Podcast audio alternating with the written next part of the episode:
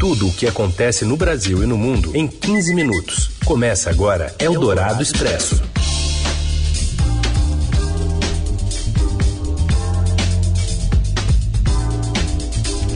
Olá, seja bem-vinda, bem-vindo. Tá começando aqui na hora o Eldorado Expresso para te atualizar de tudo que é importante nesta quinta-feira. A gente vai trazer para você um resumo de todas as notícias nessa reta final né, da campanha eleitoral, eleição à vista. Eu sou a Carolina Ercolim, comigo Raíssen Abac. Boa tarde, Raíssen. Boa tarde, Carol. E para quem está acompanhando a gente no FM 107,3, no aplicativo do Eldorado, no radioeldorado.com.br e um alô para você que está aí no podcast em qualquer horário. Vamos aos destaques da edição desta quinta, 29 de setembro. O TSE amplia a restrição às armas e proíbe o porte por colecionadores, atiradores e caçadores nas eleições. A campanha de vacinação contra a polio termina amanhã e até agora apenas 54% das crianças menores de 5 anos foram imunizadas. E ainda a presença de observadores internacionais no processo eleitoral brasileiro e a geração de empregos formais puxada pelo setor de serviços. É o Dourado Expresso. Tudo o que acontece no Brasil e no mundo em 15 minutos. Eldorado nas eleições 2022. O Tribunal Superior Eleitoral ampliou a restrição à circulação de pessoas armadas no período eleitoral. Nesta quinta, por unanimidade, os ministros decidiram proibir o porte de armas em todo o país pela categoria de caçadores, atiradores e colecionadores, os chamados CACs. A regra começa a valer no próximo sábado, dia 1 e continua a vigorar no dia da votação e nas 24 horas após a divulgação dos resultados. O descumprimento da decisão poderá levar à prisão em flagrante por porte ilegal de arma e ainda eventual enquadramento da pessoa por crime eleitoral. A resolução é mais restritiva aos CACs. A regra vigente até então previa a proibição do porte apenas a 100 metros das sessões eleitorais e não fazia menção específica à categoria. Os ministros justificaram a medida como forma de garantir eleições livres e pacíficas. Em seu voto, o presidente do TSE, ministro Alexandre de Moraes, cita dados do boletim trimestral do Observatório da Violência Política e Eleitoral, que aponta 1.209 casos de ocorrências violentas por motivações políticas somente nos meses de abril, maio e junho deste ano. Os CACs foram empoderados pelo governo do presidente Jair Bolsonaro e, como mostrou o Estadão, já superam o número de policiais militares e agentes das Forças Armadas nativa do país o que constitui um grupamento paramilitar sem hierarquia e submissão direta ao Estado. E o presidente do TSE, Alexandre de Moraes, se encontrou nesta manhã com entidades de observadores internacionais que vão participar das eleições brasileiras este ano. Quem acompanhou foi o repórter do Estadão Wesley Galzo, que fala agora ao vivo com a gente direto de Brasília. Wesley, boa tarde. Boa tarde, Heisen. Boa tarde, Carol. Um prazer estar aqui ao vivo na rádio. E exatamente hoje, na manhã de hoje, o ministro Alexandre de Moraes, que preside o Tribunal Superior Eleitoral, ele fez um evento de abertura é, do que é agora a cerimônia de apresentação do sistema eleitoral brasileiro para os observadores internacionais.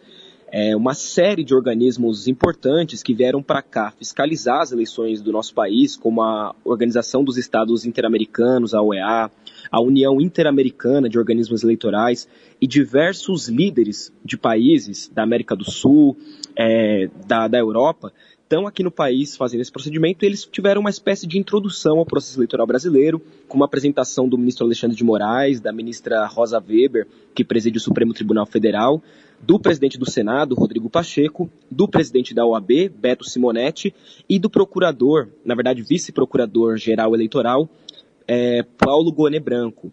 E o ministro Alexandre de Moraes, à frente do TSE, foi muito firme em destacar a importância da democracia e do respeito, já que a gente tem visto uma escalada de violência política, e falou que a democracia é a única forma de garantir que o poder do povo seja respeitado.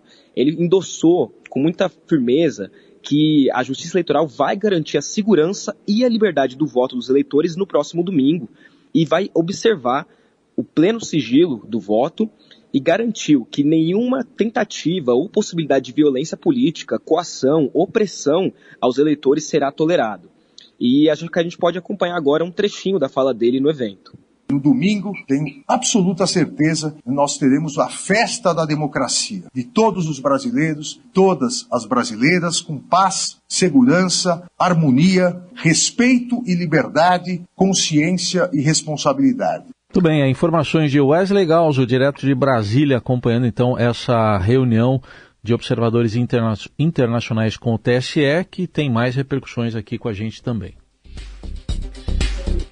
Obrigado, Wesley. Além dos observadores internacionais, estavam presentes no encontro a presidente do Supremo Tribunal Federal, ministra Rosa Weber, e o presidente do Congresso Nacional, senador Rodrigo Pacheco. Durante o discurso, Weber ressaltou a importância da rejeição aos discursos de ódio, do repúdio a práticas de intolerância, além de defender a liberdade de imprensa. Em tempos turbulentos como os atuais, mais do que nunca se há de proclamar a irrestrita confiança que devotamos à justiça eleitoral quanto à integridade das eleições e à legitimidade dos resultados eleitorais. Estamos certos da atuação sempre firme do TSE assegurar que nada tumultue a escolha livre e consciente dos cidadãos brasileiros do que entendam ser o melhor para o país. Além de usar diversos adjetivos para descrever as urnas eletrônicas, Rodrigo Pacheco também lembrou já são quase três décadas do aparelho como ferramenta de voto no Brasil. Introduzida nas eleições de 1996, a urna eletrônica é simples, intuitiva e acessível a todos, inclusive aos que não sabem ler e escrever, e mesmo às pessoas com deficiência visual. É prática, é rápida, é eficaz. E, sobretudo, provou-se, nesses quase 30 anos de uso, confiável, segura e transparente. O encontro de Alexandre de Moraes com representantes estrangeiros ocorre um dia após de o Tribunal Superior Eleitoral determinar que integrantes do Partido Liberal, PL, sejam investigados por produzirem um relatório com informações falsas e mentirosas sobre a segurança das urnas eletrônicas. O partido do presidente Jair Bolsonaro, candidato à reeleição, divulgou nesta quarta documento em que, mesmo sem provas, afirma que o resultado da eleição pode ser fraudado por um grupo de servidores da Corte Eleitoral. A reação do ministro Alexandre de Moraes veio 3 horas e 20 minutos depois. O documento Resultados da Auditoria de Conformidade do PL no TSE, por sua vez, chegou após o presidente do partido, Valdemar Costa Neto, ter visitado a chamada sala secreta, na qual é feita a apuração dos votos, a totalização. O texto desta quarta, com críticas recicladas, provocou uma guerra de versões no partido, enquanto a bolsonarista Carla Zambelli, do PL de São Paulo, recém-chegada na sigla, postou o documento em suas redes, reverberando dúvidas às urnas, o vice-presidente do partido, capitão Augusto, do PL de São Paulo, que está na agremiação desde antes da chegada de Bolsonaro, disse que confia plenamente no processo eleitoral e que a auditoria visa contribuir com o TSE. O PL disse ainda que divulgou o texto porque não conseguiu uma nova reunião com o TSE para tratar do assunto. Apesar disso, Valdemar Costa Neto esteve duas vezes nesta semana com o presidente do TSE, Alexandre de Moraes. O agregador de pesquisas eleitorais do Estadão Dados já está atualizado com os números divulgados nesta quinta da pesquisa Ideia.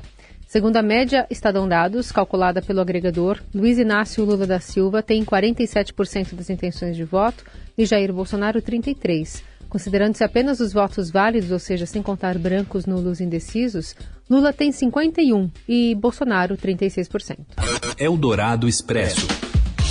Uma projeção indica que a Câmara dos Deputados seguirá liberal na economia e conservadora nos costumes. Os detalhes vêm de Brasília com o Daniel Vetterman. Ainda não é possível cravar se a eleição presidencial vai acabar domingo no primeiro turno ou vai para o segundo turno. Mas uma coisa é certa: domingo nós vamos saber qual vai ser a configuração do Congresso em 2023. E uma projeção feita pelo Departamento Intersindical de Assessoria Parlamentar, o DIAP, mostra que o PT e o PL devem eleger as maiores bancadas na Câmara. Isso significa que os partidos do atual presidente Jair Bolsonaro e do ex-presidente Luiz Inácio Lula da Silva devem disputar a vaga de maior bancada da Câmara e a polarização segue no Congresso. A projeção indica uma redução do número de partidos representados na Câmara de 30 eleitos em 2018 para 23 eleitos agora, com um perfil seguindo liberal na economia e mais conservador nos assuntos sociais, e com as bancadas ruralista, da segurança e bancada evangélica fortalecidas. Patriota, PTB e PROS são os partidos que podem ficar sem eleger deputados na próxima legislatura. Pelos números do DIAP, a federação formada por PT, PCdoB e PV, que é puxada pela candidatura de Lula, pode chegar a 75 parlamentares.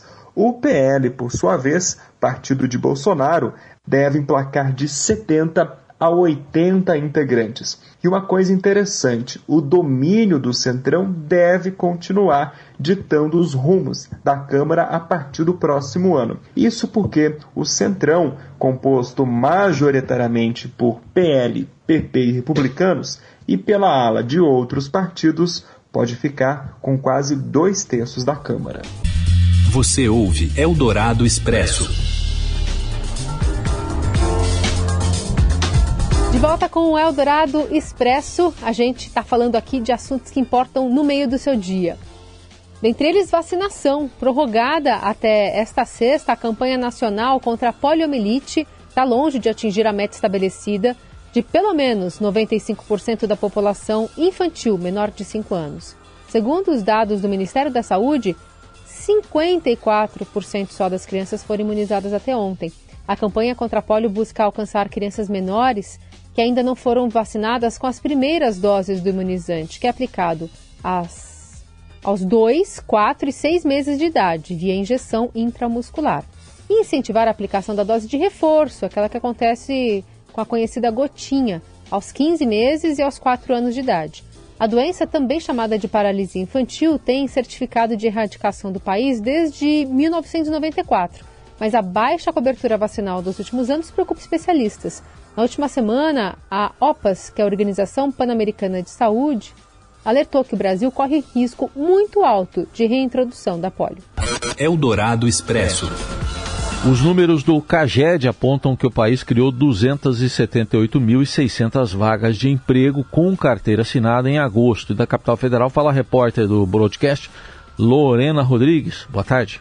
Boa tarde. O mercado de trabalho formal brasileiro registrou um saldo positivo em agosto, ou seja, foram criadas mais vagas de emprego com carteira assinada do que foram demitidas pessoas contratadas também com carteira assinada. No mês passado, esse saldo ficou positivo em 278.639, acima do que foi em julho, quando também foi positivo em 221.345 vagas, mas abaixo de agosto do ano passado. Em agosto do ano passado, esse resultado foi positivo em mais de 388 mil vagas. Em agosto deste ano, de novo foi o setor de serviços que puxou a criação de empregos formais. Só no setor de serviços foram criados 141.113 vagas. Em seguida veio a indústria, que pelo terceiro mês consecutivo abriu mais de 52 mil vagas. O ministro do Trabalho e Previdência, José Carlos Oliveira, até comemorou essa questão da indústria estar abrindo vagas pelo terceiro mês consecutivo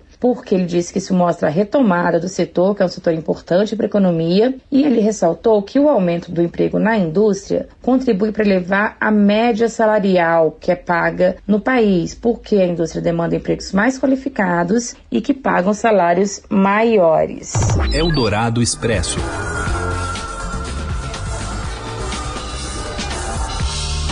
A gente tem agora informações do esporte. Tem apito? Ah, tem briga, será? Neymar e Mbappé ainda vivem clima de tensão no Paris Saint-Germain. Fala, Morelli. Olá, amigos! Hoje quero falar de uma notícia que saiu na França, em Paris, no jornal L'Equipe, que cobre muito bem as coisas do PSG time de Neymar e de Mbappé, também de Messi, claro. Mas a notícia dá conta de que a relação entre Mbappé e Neymar não é mais a mesma, não é igual quando os dois trabalharam juntos lá no começo, quando Neymar saiu do Barcelona e foi para o time francês. Essa relação continua estremecida mesmo depois de todo o cenário, de todo o teatro que os dois jogadores fizeram e fazem ainda quando vestem a camisa do PSG, mas no vestiário essa amizade se desfez, essa amizade não é mais quente como era antigamente. Mbappé ia para o Real Madrid, não foi, preferiu ficar no PSG e exigiu, teria exigido uma série de novas medidas no clube para que o clube cresça, ganhe a Liga dos Campeões e uma delas era a saída de Neymar, que não estava rendendo o que se esperava dele. Neymar por conta disso, renovou o seu contrato, se valeu de uma cláusula contratual para esticar o seu contrato por mais um ano e assim ter uma multa rescisória mais alta do que tinha e permanecer no PSG. O fato é que a amizade de ambos já não é mais a mesma. Agora, os dois vão disputar a Copa do Mundo, cada um por sua seleção. A seleção da França, atual campeã, ganhou lá na Rússia e tem o Mbappé como seu principal jogador. E o Neymar, da mesma forma, é o principal jogador da seleção brasileira, com boas condições de ganhar também a Copa no Catar. É isso, gente. Falei, um abraço a todos, valeu.